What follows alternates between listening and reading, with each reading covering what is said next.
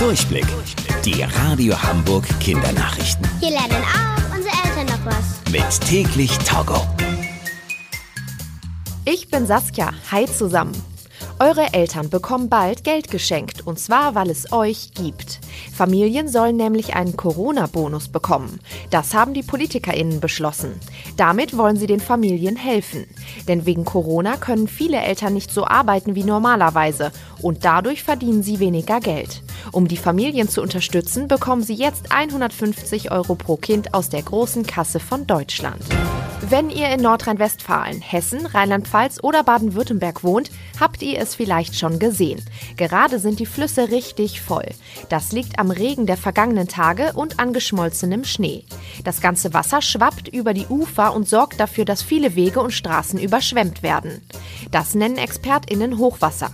In Nordrhein-Westfalen gibt es deswegen jetzt sogar eine kleine Insel. Die Gemeinde Reeskrieterort liegt mitten im Wasser. Die Menschen dort müssen jetzt mit einem Boot der Feuerwehr zur Arbeit oder zum Einkaufen fahren. Die rund 100 EinwohnerInnen sind das aber gewohnt, denn im Winter kommt es regelmäßig zu Hochwasser. Der Ort liegt nämlich ganz nah am Rhein. Ab Sonntag könnte das Hochwasser in Deutschland wieder sinken. Ein kleines Mädchen aus Deutschland startet gerade als Schauspielerin in Hollywood so richtig durch. Die zwölfjährige Helena Zengel könnte bald einen der begehrtesten amerikanischen Filmpreise bekommen.